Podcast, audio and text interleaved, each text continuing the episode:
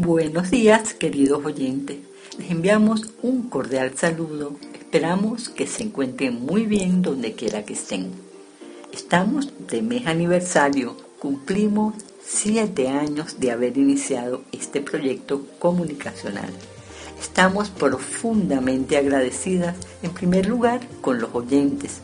Todos ustedes que se conectan con nosotros nos acompañan, también aquellos que interactúan a través de nuestras redes sociales. Para el equipo de Diplomacia en Uno es realmente un placer contar con apoyo y buena vibra. Es un gusto para nosotros estar con ustedes en esta nueva emisión, ofreciéndoles una alternativa de entretenimiento por esta ventana publicitek.com. Esperamos que tengan un día placentero en agradecimiento con toda la abundancia que les rodea.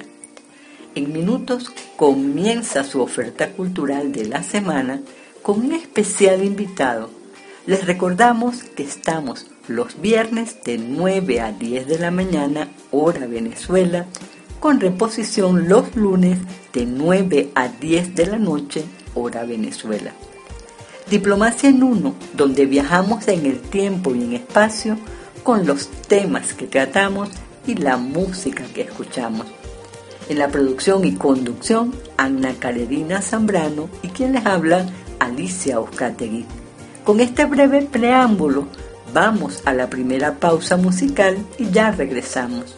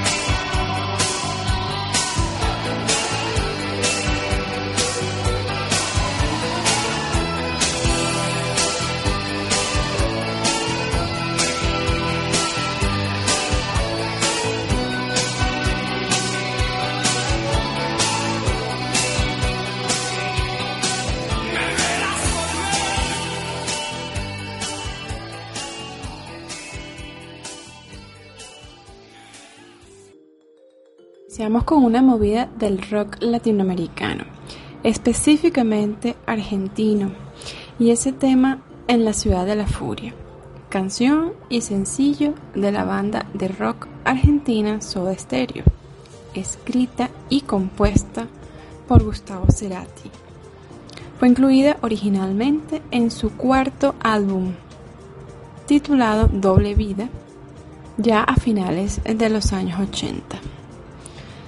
Más allá de la letra del tema, la expresión Ciudad de la Furia se volvió y hoy por hoy es reconocida como una frase común para denominar el malestar urbano en toda América Latina. Por ejemplo, podríamos denominar así a Caracas. Señaló Alicia hace minutos, estamos de cumpleaños. Son siete años de vivencias, de recorrer el mundo a través de la magia de la radio, con la grata compañía de más de 15 delegaciones diplomáticas y la entrega de emprendedores y creativos de múltiples formas de expresión y talento. Como quien nos acompaña en la pauta de hoy, un querido invitado, quien en un ratico estará al aire. Antes, queremos hacer una pequeña reseña de dos venezolanos quienes con su quehacer trascendieron en el tiempo.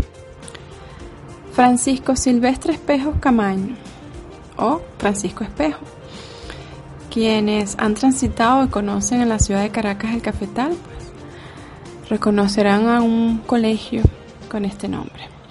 Abogado venezolano que destacó durante la independencia en favor de la causa republicana. Nace un 16 de abril, pero de 1758. Figura como uno de los fundadores del Ilustre Colegio de Abogados de Caracas. Y Alejandro Chatén, arquitecto venezolano, que muere un 16 de abril, pero de 1928, unos cuantos siglos después. Su carrera profesional se inicia cuando obtiene el primer lugar de un concurso para rediseñar las fachadas del mercado municipal de la Plaza de San Jacinto o el popular mercado El Venezolano. Un año más tarde colabora junto a Juan Hurtado Manrique en el diseño del arco de la Federación en el Parque El Calvario. De manera que su impronta la podemos apreciar en variadas obras, sobre todo de la capital venezolana. ¿Cierto, Alicia? Así es, Carolina. Una sección de Vio en Uno que reseña brevemente la vida de dos grandes civiles venezolanos, constructores de nuestro gentilicio. En el caso del arquitecto Alejandro Chatén, Recordemos que es el autor de la residencia Las Acacias de la familia Bulton, la cual hoy en día es la sede del Comando de la Guardia Nacional y también concibió el diseño del Hotel Miramar en Macuto. Proyecto en 1928 lo hizo merecedor de un reconocimiento. Ahora sí, llegó el momento de darle la palabra a nuestro invitado de hoy, Manuel Maitín Dejemos que sea Él quien se presente y nos cuente quién es. En principio, bueno, agradecer muchísimo la invitación de Diplomacia en Uno, eh, a Carerina en, particular. Y bueno, yendo a lo, que me preguntas de quién es Manuel Maitín, eh, para mí es un poco complicado responder esa pregunta porque me cuesta mucho hablar de, mí mismo, ¿no? Para mí no se hace tan fácil eh, hablar de mí. Pero puedo decir que Manuel Maitín es un creyente ferviente eh, de lo creativo, del arte, ¿no? Eh, y que cree profundamente en el hecho creativo como un instrumento que, que salva y que sobre todo salva el alma. Para Manuel Maitín, que es un poco también él, eh, crear es un acto de comunión consigo mismo. Soy un ser sensorial, kinestésico, este, que cree más en, lo sensorial que en lo racional. Porque además creo que se puede entender tanto con lo emocional y con la intuición, mucho más que con la razón. La razón está hecha para las cosas prácticas, creo yo, no hay manera, ¿no? Y a propósito de eso, yo aprendí a razonar porque esa no es mi naturaleza. Y tuve que aprenderlo porque me di cuenta que para el mundo práctico, para el 2 a 2 es 4, es súper necesario.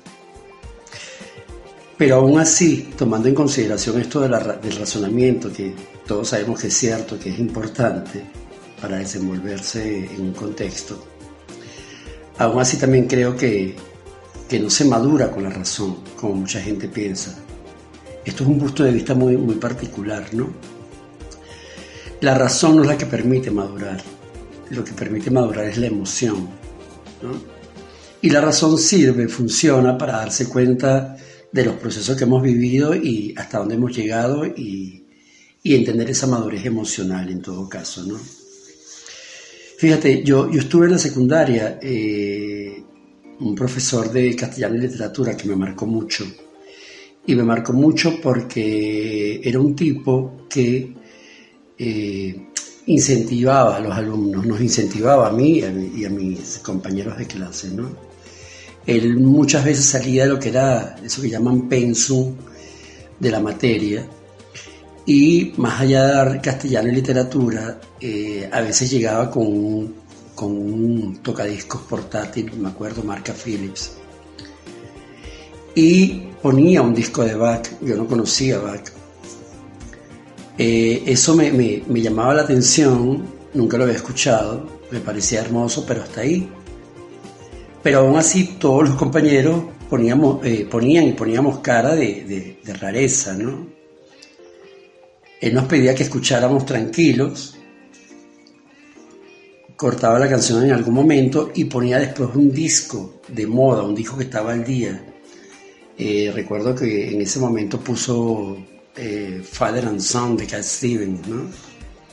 Y por supuesto todos estábamos embelesados porque era parte de, nuestro contexto, ¿no?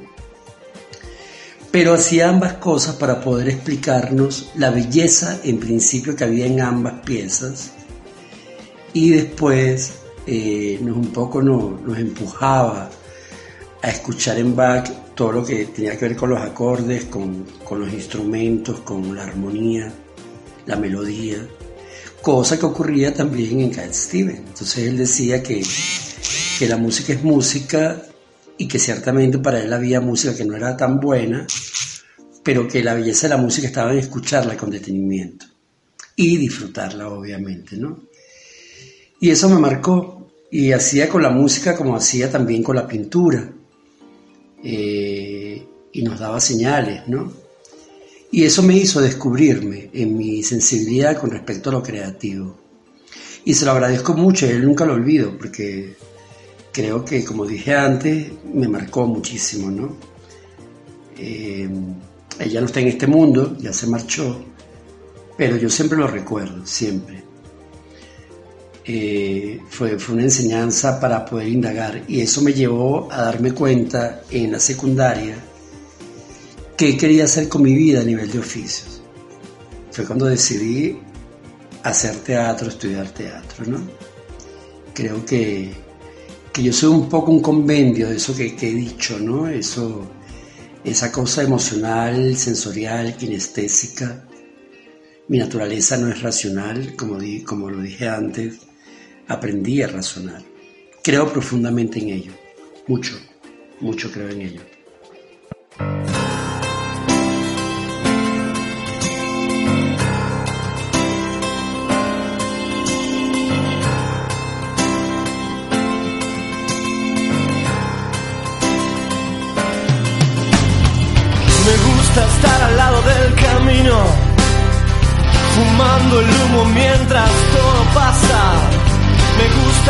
Los ojos y estar vivo, tener que vermelas con la resaca.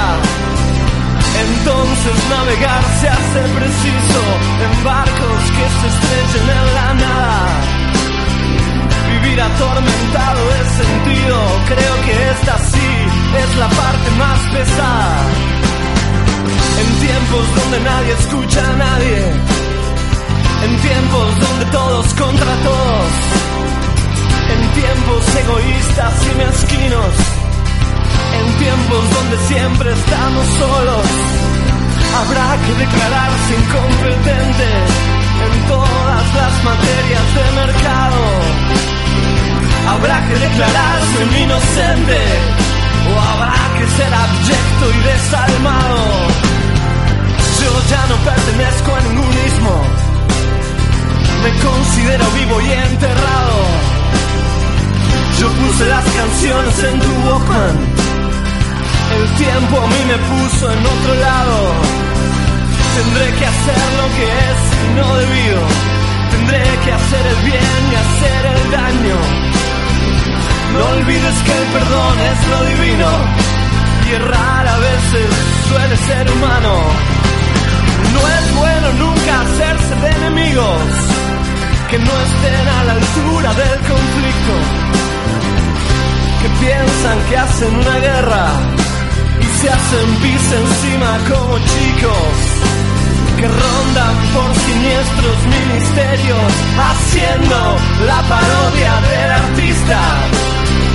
Que todo lo que brilla en este mundo tan solo les da caspa y les da envidia.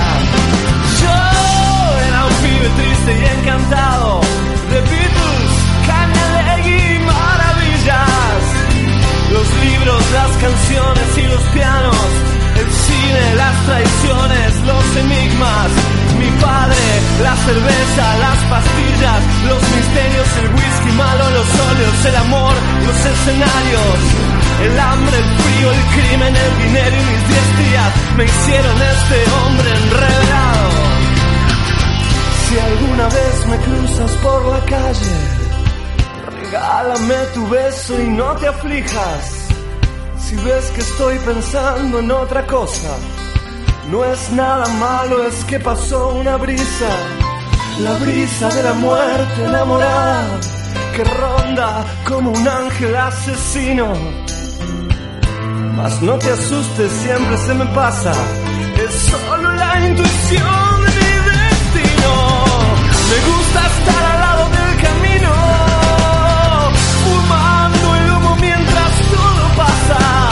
Me gusta regresarme del olvido para acordarme en sueños de mi casa, del chico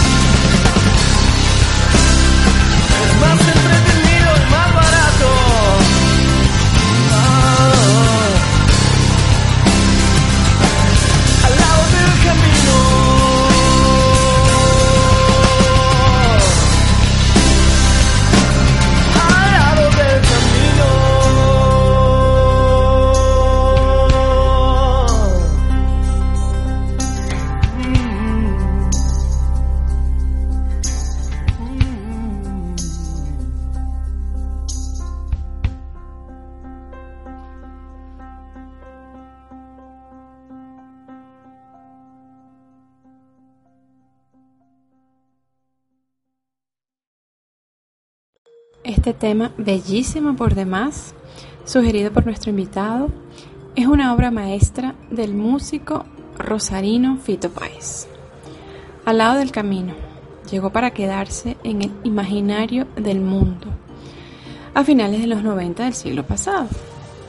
En los Grammy Latino del año 2000, la canción ganó Mejor Canción Rock, Mejor Interpretación Rock Masculina y estuvo nominada a Canción del Año.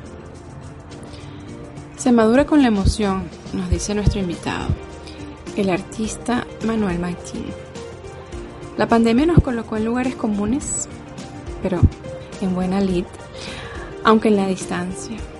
Coincidimos en un lugar, el taller Corrección Perpetua, a cargo del profesor Álvaro Di Marco.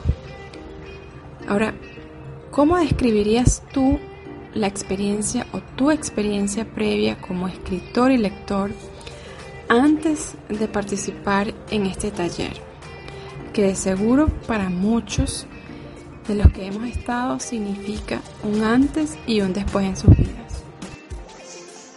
Bueno, hablando de mi experiencia previa en relación a lo que tiene que ver con escribir, eh, si se le puede llamar experiencia, claro, como escribidor se limitó siempre a escribir sin pensar en eso como un oficio. Esa es la primera cosa, ¿no?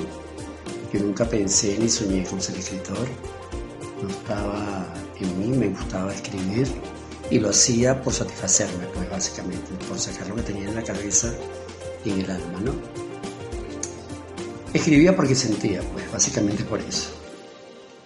Yo en una época muy joven sí leía muchísimo y escribía mucha poesía cuando era adolescente, básicamente, ¿no? Hasta la primera adultez. Y con el tiempo, pues nada, comencé a escribir narrativa, cuentos, relatos. Y eso surgió a propósito de un taller que hice con, el maestro, con el maestro escritor venezolano Eduardo Liendo, un taller que estaba dictando en el CELAR. Pero lo hice nunca pensando en publicar nada, de verdad nunca lo pensé. Por eso siempre digo que yo no soy escritor. Creo que ser escritor es un oficio eh, de una gran responsabilidad, como ser actor, dramaturgo, músico, cineasta. A mí eso me merece mucho respeto, pues. Y en todo caso, pues, en vez de un escritor, creo, yo me defino como un autor, ¿no? Lo que significa la palabra escritor contiene una gran responsabilidad, como decía antes, es muy grande, ¿no? Y creo que salvo excepciones, que siempre las hay, obvio, es un camino de mucho trabajo, con mucha disciplina y largo de recorrer. Este, creo que, los oficios hay que respetarlos. Fíjate que a mucho temor, por ejemplo, lo de, lo de la masificación de las cámaras de video, ¿no? Desde que eso se masificó, todo el mundo es cineasta, ¿no? Y creo que que en principio los oficios hay que, hay que conocer ¿no? el contenido de ellos y hasta su origen ¿no? y todas las modificaciones que ha tenido a través del tiempo. Este, y después obviamente eh, que lo ames ese oficio y el talento que tengas para ello. ¿no? Pero bueno, es un poco mis creencias. ¿no? Eh, fíjate, cuando yo leí mi primer libro tenía entre 8 y 9 años quizás como mucha gente de mi generación, o quizás todavía, lo primero que leí fue El Principito, un libro que me enganchó muchísimo, ¿no? Y después de haber, haberme enganchado con El Principito, alguien me puso en las manos La máquina del tiempo de Wells. Ojo, que es un libro que con todo lo que contiene, tiene su, carga, eh, su carga fuerte, o sea, no, no es el Principito que tiene tanta carga también, pero está contado de otra manera. Igual me enganché y, me quedé con lo de la, literatura, con la lectura. De hecho, ya en bachillerato, eh, castellano y literatura fue mi materia favorita, así como fue educación artística. Y en castellano y literatura, en el liceo, pues no, estaban las lecturas obligatorias, entre comillas para mí, ¿no? porque me gustaba hacerlo Pude leer El romancero gitano de Lorca, Doña Bárbara, Canaima de Gallegos, Cien años de soledad, María de Jorge Isaac, que recuerdo tanto, Las casas muertas de, Miguel Otero Silva. Y bueno, eh, uno tenía todo ahí, era, una exigencia de la materia leer y para mí era una cosa súper placentera, ¿no? Y creo que sí, que no sé si hoy día, pero en nuestra secundaria de la gente de mi generación se leía mucho para unos obligados y para otros no, pero era parte de la materia. Y respecto a mi relación eh, con Corrección Perpetuum, eh, en cuanto a mi participación allí, fue muy curioso porque, fíjate, yo conozco a Álvaro de Marco desde hace por lo menos 45 años. Que por cierto, tengo que decirlo, yo descubrí a Proust, a Stendhal, a Rilke, a Wilde, porque alguna vez Álvaro me los puso, esos libros, me los puso en la mano. Entonces, claro, se lo agradezco un montón también, ¿no? Y bueno, eh, como decía antes, yo conozco a Álvaro hace como 40, 45 años y hacía por lo menos 30 años que no sabía de él.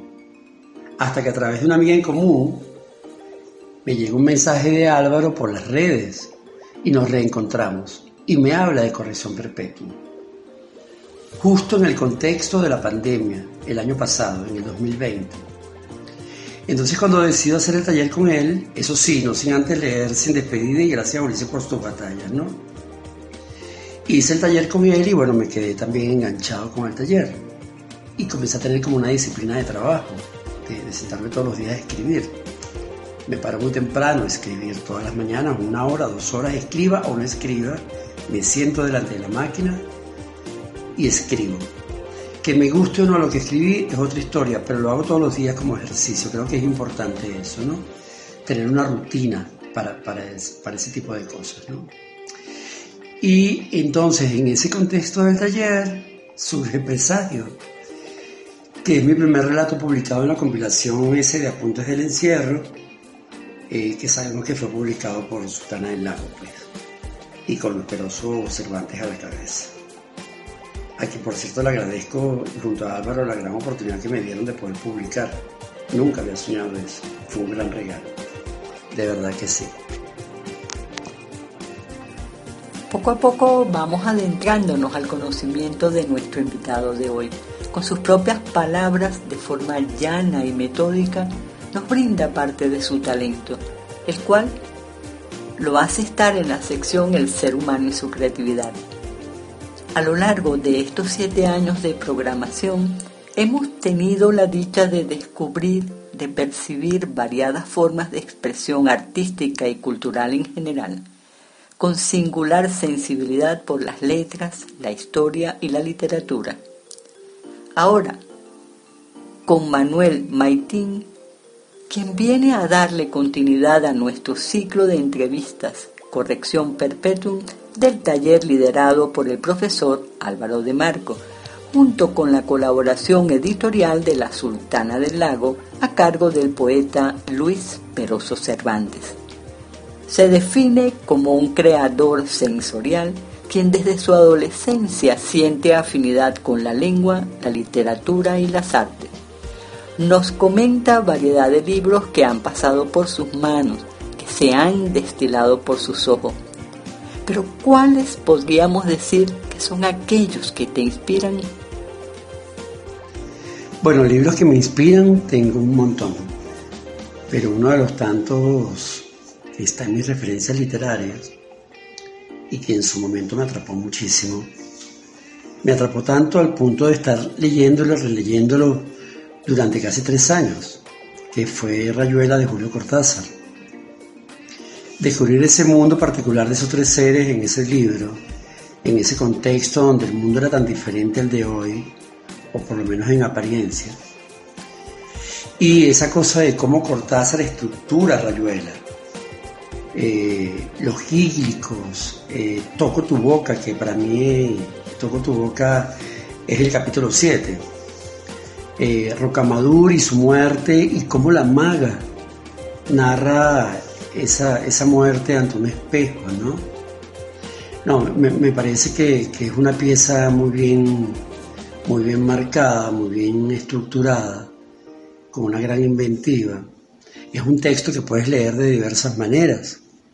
Lo puedes leer eh, a la manera convencional o lo puedes leer capítulo a, capítulo saltándotelos o siguiendo la guía que Cortázar le da al lector, eh, le da como un mapa, pues una guía para ir leyéndolo, ¿no?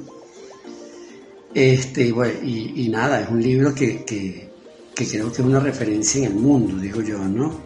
Ojo, quizás soy un atrevido porque cuando digo que es una referencia en el mundo, eh, se puede pensar que me he leído todo lo del mundo, ¿no?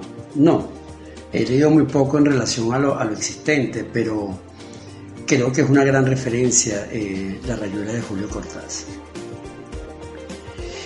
Y respecto eh, a lo que por fortuna eh, publicó la Sultana del Lago con mis eh, Cervantes a la cabeza, eh, como decía antes, mi primera publicación fue este relato en Apuntes del Encierro, que es presagio, para luego publicar nueve de mis relatos en una compilación que se llama Octavio, cómo protegerse de la intemperie.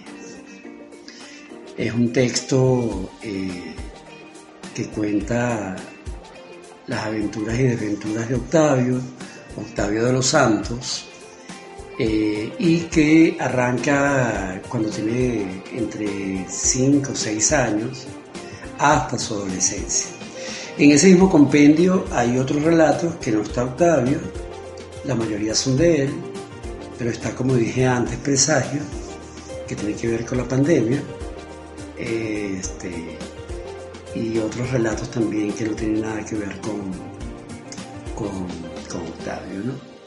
Eso eh, en general y, pues nada, de nuevo no dejo de agradecerle a, la Sultana del Lago y al Vesperoso Cervantes eh, de mano de Álvaro de Marco eh, haberme publicado esos cuentos, pues, sin ser escritor siendo solamente un simple escribidor o autor, como le digo yo.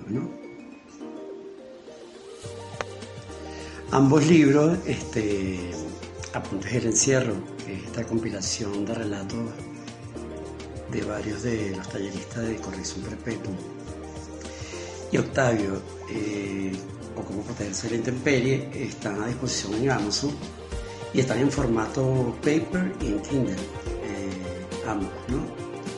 Eh, quien lo desee, pues puede entrar a Amazon y, y encontrarlo allí. Es una manera de tenerlo.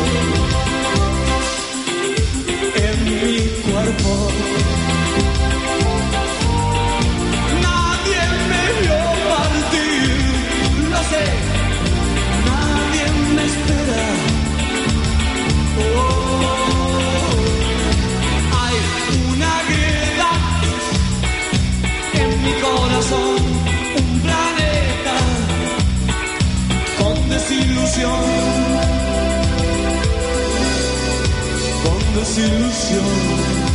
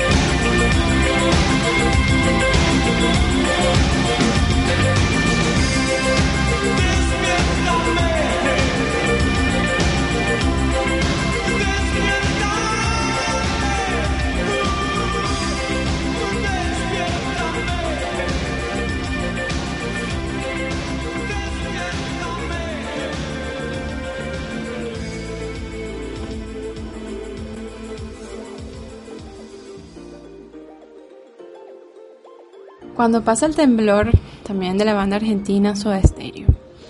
Hoy estamos como en una suerte de mano a mano con algunos de los representantes más destacados del rock latino, en este caso argentinos. He tenido la oportunidad de leer algunas líneas de Octavio o cómo protegerse de la intemperie. En lo personal creo que nos hace pensar en la valentía de un niño que comienza a enfrentarse a la vida capitalina en la Caracas de los años 70, en una oportunidad de transportarnos algunos de nuestros propios recuerdos. Esta creo es una de las particularidades que tiene el taller y los resultados que han sido publicados. Es literatura venezolana actual. Son venezolanos reflejando al país. Una manera de desahogo, de añoranza también. Hasta ahora hemos compartido con cuatro de los nuevos autores y vamos por más. En esto que llamamos el ciclo de entrevistas Corrección Perpetuum. Alguien podría decir, hay tantos temas sobre los cuales conversar y nosotros nos empeñamos en este. Sí, es cierto. Creemos que esta idea que surgió en medio de la pandemia, en un país con las características que actualmente tiene Venezuela, que haya logrado movilizar a personas variopintas, de edades comprendidas entre los 18 y más de 80, en torno a la literatura, y que adicionalmente surjan nuevas publicaciones, es decir, nuevos autores, merece una peculiar cobertura. Y sobre todo en este programa en el cual destacamos de forma empedernida la capacidad creadora que tenemos cada uno de nosotros. Amén de que por supuesto hablamos de otros temas y somos promotores de diversas actividades. Dicho esto, continuamos con nuestro invitado Manuel Maitín un escribidor, como él mismo se define, y que nos acompaña hoy.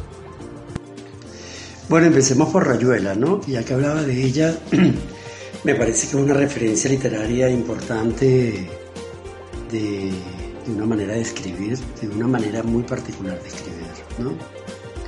Y que es un libro que por su estructura, como decía también antes, se puede leer de diversas maneras. Desde ese convencional, a través de un mapa o guía, que Cortázar le cede al lector, hasta leerlo eh, eh, saltándose los, los, capítulos, ¿no? Este, hay otra cosa, hay otro libro que me gusta mucho eh, que se llama Diario de un killer sentimental de un escritor chileno, creo ya fallecido, no estoy seguro, que es Luis Sepúlveda es una novela corta, eh, tiene un aire policíaco, donde el asesino infringe las normas que debe cumplir un asesino a sueldo para hacer su trabajo, ¿no? Es decir, esa norma que infringe es que él se enamora. Se enamora y no puede enamorarse un asesino a sueldo, ¿no?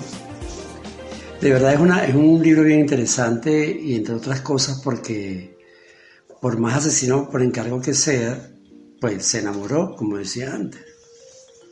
Y por último, quiero recomendar eh, un par de libros que creo que es importante que se lea eh, también como una gran referencia de la literatura contemporánea venezolana, que Sin despedida y Gracias Ulises por tus batallas. Y esto va a sonar a, a que lo recomiendo porque Álvaro es mi amigo, pero sí, son un par de libros bien, bien interesantes y bien llenos de un contenido urbano dentro de un contexto de país que ya no es eh, y que lamentablemente un poco lo que se cuenta ahí se puede entrever otra razón más por la cual llegamos hoy día en nuestro país a como hemos llegado pues no este, pues creo que, es un libro que es una referencia creo yo porque también cuenta eso, pues, ¿no? Eso que decía antes, que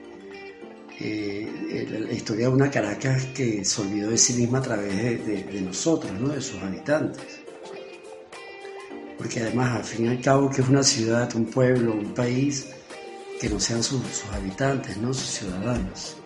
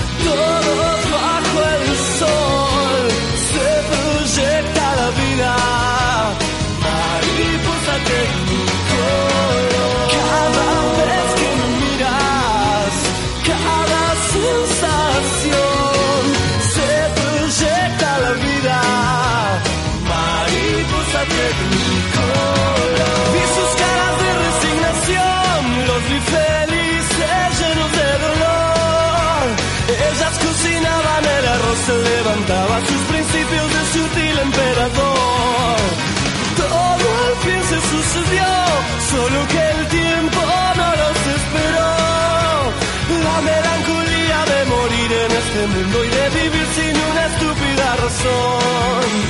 Todos giran, giran, todos bajo el sol.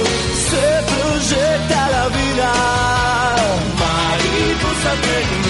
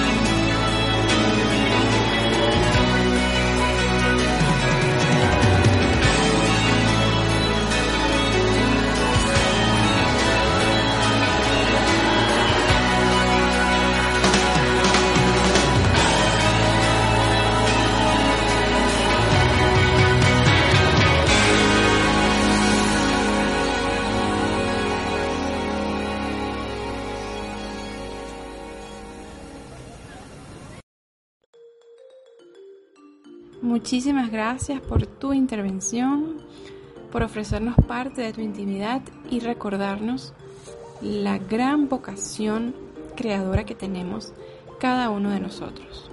Importante, sí, reconocer los méritos y técnicas de cada oficio, sin que esto nos impida intentar cosas nuevas. Muchas gracias, muchas gracias, Ana Carolina, de verdad. Pero quería decir que por si alguien quiere leer eh, Octavio, cómo protegerse de la intemperie o eh, Apuntes del encierro, eh, estos libros están, repito, están colgados en Amazon, se pueden comprar allí. Este, como decía antes, también están en paper y están en Kindle. También hay otra opción de adquirirlos, que es la opción de contactar a Sultana del Lago, a Esperoso Cervantes. Eh, es una manera también de obtenerlo, si están dentro de Venezuela. Eh, este, pues nada, a través de él lo pueden adquirir, ¿no? Y bueno, si alguien quisiera contactarme por alguna razón eh, literaria o no, de conversar sobre literatura o que leyó Octavio, quiere cuestionarlo, opinar. Mi Instagram es arroba Manuel Maitín. Es con Y la primera I, Maitín. Y mi correo electrónico es manumaitin.gmail.com Y reitero las gracias entonces a, a Diplomacia en Uno y, en especial a, a Anaká por haberme invitado, ¿vale? Les envío un abrazo enorme. Bye.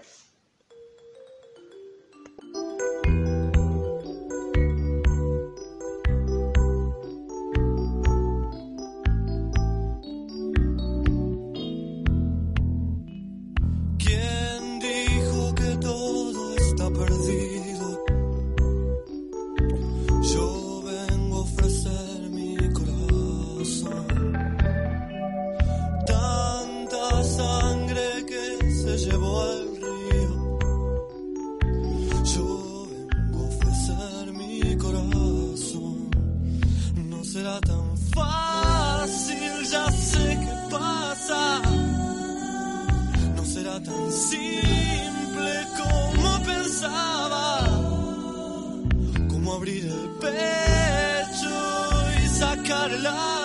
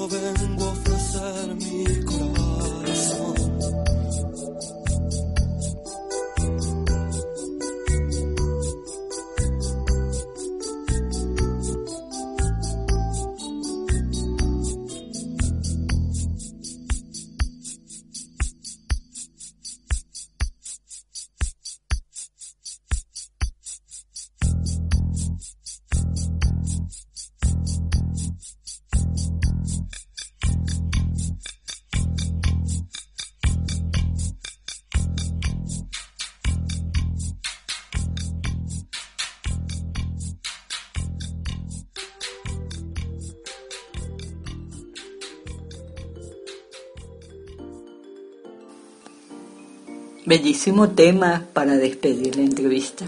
Una sugerencia de nuestro invitado. Yo vengo a ofrecer mi corazón es el título de una de las canciones y composiciones más reconocidas del músico argentino Fito Páez, publicada en 1985.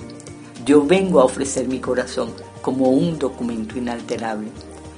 Seguimos por aquí en este canal publicitek.com en su programa cultural Diplomacia en Uno, donde viajamos en el tiempo y el espacio con los temas que tratamos y la música que escuchamos.